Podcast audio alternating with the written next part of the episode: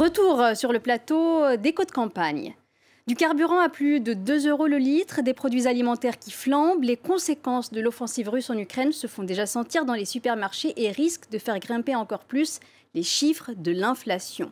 La Banque centrale européenne vient d'ailleurs de revoir nettement à la hausse sa prévision d'inflation en zone euro à 5,1% pour 2022 au lieu des 3,2% prévus initialement.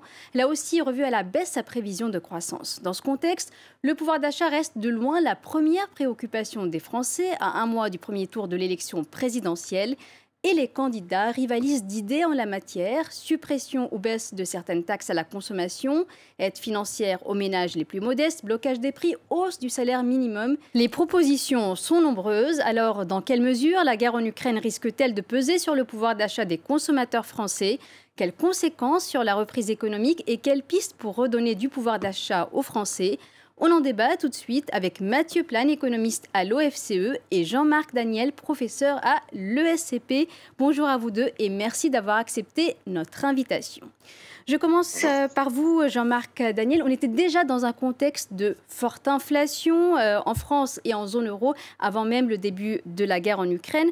Or, depuis deux semaines, on assiste à une flambée des prix de l'énergie au niveau mondial, à une très forte hausse aussi des prix des matières premières, notamment agricoles. Les conséquences sont-elles déjà visibles pour les Français, pour les consommateurs, et vont-elles se voir davantage au cours des prochaines semaines? Oui, incontestablement, elles sont visibles pour les consommateurs. Le prix à la pompe, qui est un des indicateurs les plus euh, pertinents et les plus suivis de cette évolution du pouvoir d'achat et des conséquences des hausses de prix euh, sur la vie quotidienne des Français, a dépassé les 2 euros.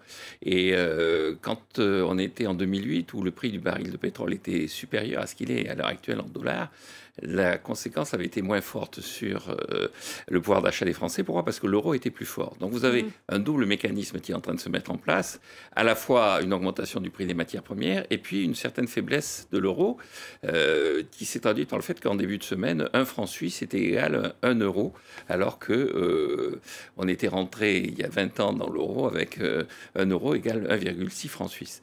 Donc il y a incontestablement de l'inflation et il y a incontestablement une érosion du pouvoir d'achat dans un pays où, par ailleurs, déjà, il y avait des problèmes liés à un déficit extérieur considérable. C'est-à-dire que le pays vit au-dessus de ses moyens et pourtant réclame davantage de pouvoir d'achat. Ce déficit extérieur, il concerne de nombreux secteurs peut-être pas l'agriculture, la France est exportatrice, elle euh, peut-elle profiter de cette flambée des cours des matières premières agricoles? Est-ce une bonne chose pour les agriculteurs français? Est-ce que la France peut profiter de sa stratégie de développement de l'agriculture des dernières décennies? Absolument, oui, il y a des secteurs agricoles qui se portent bien. On annonce d'ailleurs que le prix du blé augmente considérablement, euh, avec euh, le fait que finalement la Russie va en tirer aussi un bénéfice, comme l'augmentation du prix du pétrole. Mais la France est aussi un des gros producteurs au niveau mondial de blé. Et par ailleurs, la France est sur des niches qui sont des niches qui, sur le plan agricole, sont extrêmement euh, rentables. Les vins, les, vins et spiritueux, le secteur des vins et spiritueux est un des secteurs à la fois les plus dynamiques et les plus prisés au niveau mondial, donc les plus porteurs d'avenir. Mhm. Euh, Mathieu Plane, euh, je reviens vers vous pour euh, continuer de parler de cette problématique de flambée des prix. Est-ce qu'elle peut peser sur la reprise économique en France, surtout que la croissance française, on le sait, est largement tirée par la consommation? Oui, bien sûr que ça va peser sur la, reprise économique. c'est assez simple en fait hein, de, comprendre le mécanisme, c'est-à-dire que finalement on n'est pas producteur hein, de ces énergies fossiles, donc on les importe. Donc toute forte augmentation euh, de ces prix de l'énergie, hein, que ce soit le pétrole euh, ou le gaz, hein, avec une très très forte augmentation, fait que ça nous coûte plus cher en fait euh, d'importer cette énergie-là. Et ça se ressent directement sur ce que a dit Jean-Marc sur la balance commerciale. On voit un déficit qui est très fort, qui est lié à cette dépendance. Et bien sûr, ça passe par un choc sur le pouvoir d'achat, c'est-à-dire que les ménages le voient immédiatement euh, dans les prix à la pompe, euh, dans le prix euh, de l'énergie pour, pour le logement, et c'est un effet qui est immédiat, hein. c'est-à-dire mm. que vous avez besoin de votre voiture pour vous déplacer, vous avez besoin de vous chauffer, donc c'est le reste à vivre qui va être diminué d'autant. Et pour les entreprises, c'est un autre problème, c'est que ça augmente aussi leur coût de production. donc la, la question qui se pose, c'est que pour le moment, c'est un impact qui est massif, mais qui est un impact de premier tour. C'est-à-dire que c'est vraiment le hausse de l'énergie qui fait l'inflation et qui a un effet sur le pouvoir d'achat. Mais le deuxième tour, c'est de savoir comment les entreprises et euh, les ménages euh, vont euh, soit répercuter pour les entreprises ces hausses de coûts dans leurs prix, et puis pour les ménages, dans les négociations salariales, quels effets ça peut avoir sur les hausses de salaire. Donc mm. c'est toute la mécanique aussi par la suite pour savoir qui va encaisser le choc. Est-ce que c'est les entreprises, est-ce que c'est les ménages, est-ce que c'est l'État qui va compenser? Donc il y a beaucoup de questions qui vont se poser pour euh, euh, les mois et trimestres à venir. Jean-Marc Daniel, si l'État compense, il a déjà fait pour l'énergie, cela a un coût pour les finances publiques, peut-on se le permettre? Et s'il y a une compensation par les salaires, est-ce que euh, ça peut donc permettre plus de consommation ou au contraire peser sur les coûts de production? Je pense que si l'État euh, compense, effectivement, c'est le, quoi qu'il en coûte au moment de la pandémie, c'est-à-dire l'idée de substituer de la dette euh, au, travail, à la production.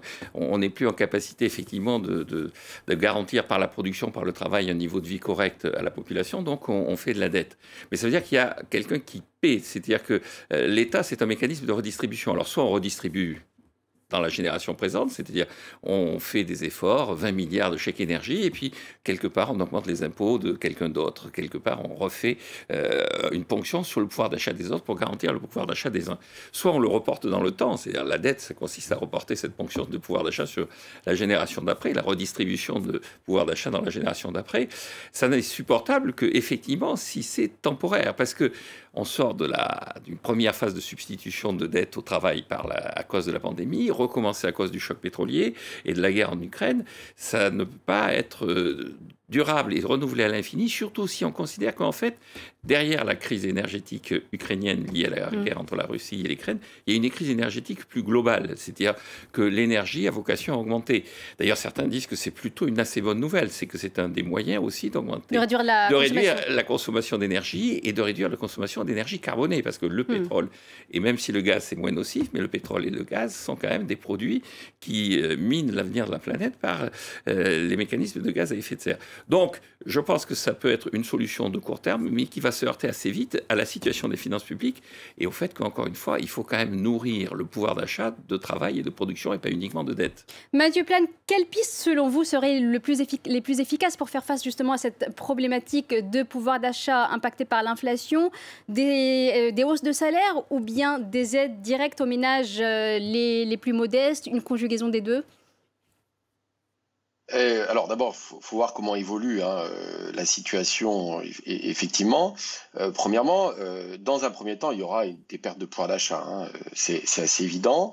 il est assez évident pour moi qu'on ne peut pas bloquer les prix de façon aussi, de toute façon, de façon durable. Hein. Mm-hmm. On voit bien, ça pose deux problèmes. Le problème, c'est que ça coûte très cher aux finances publiques. Je rappelle que un centime de moins sur le prix de l'essence ou du diesel, c'est 500 millions d'euros de recettes euh, fiscal en moins pour l'État. Donc imaginez par exemple 20 centimes, tout de suite vous êtes déjà sur des de grandeur de 10 milliards. Et ces 10 milliards, il faut les trouver quelque part, comme disait Jean-Marc, soit on s'endette et il y a un effet de transfert comme ça intergénérationnel éventuellement, soit euh, il faut le trouver l'argent ailleurs et ça peut être plus d'impôts euh, pour les entreprises ou pour d'autres ménages. donc ça c'est la première chose. Et puis si vous baissez la fiscalité, c'est pas forcément les personnes. Vous allez aussi subventionner quelque part euh, ceux qui euh, utilisent plus leur voiture, euh, ceux qui ont des plus gros véhicules, ceux qui ne font pas d'efforts pour rouler moins. Et donc, vous n'allez pas forcément cibler les bonnes personnes. Donc, la réponse qui serait plus durable, c'est de dire, premièrement, bah, si le prix de l'essence, d'énergie est plus élevé, il faut compenser vraiment les perdants, c'est-à-dire ceux qui ne peuvent pas finir les mois, ceux qui mmh. sont obligés de prendre leur voiture pour aller travailler. Et, deuxièmement, effectivement, euh, il y a la question après de euh, sortir progressivement d'une plus, euh, grande de, cette dépendance vis-à-vis du pétrole. Alors ça ne se fera pas du jour au lendemain, bien sûr.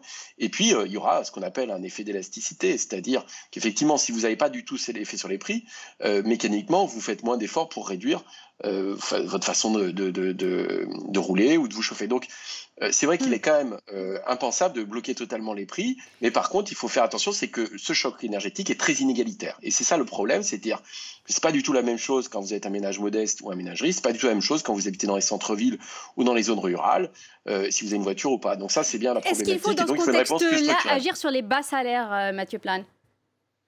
Alors, sur les, moi je dirais que c'est pas forcément une question que de salaire, parce que vous avez aussi des, retraités euh, typiquement mm. euh, modestes.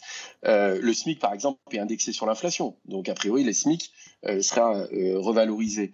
la question, je pense, c'est d'avoir un mécanisme de compensation qui cible plutôt les ménages les moins aisés et qui ont effectivement une dépendance énergétique qui est plus forte. Ça veut dire mm. qu'ils ne peuvent pas réduire leur, leur, facture énergétique ou le faire autrement que de prendre la voiture du jour au lendemain. Le problème, c'est que l'énergie se substitue pas comme ça. C'est-à-dire que euh, pour certains, vous pouvez prendre des transports en commun, mais pour d'autres, quand vous habitez assez loin de votre lieu de travail, c'est difficile de faire autrement.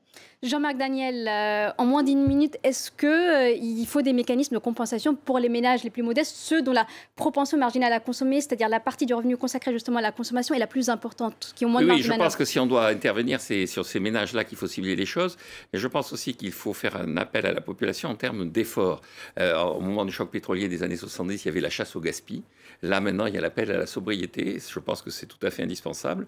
Alors, sans baisser la température de 2 degrés, comme certains le réclament dans les lieux publics.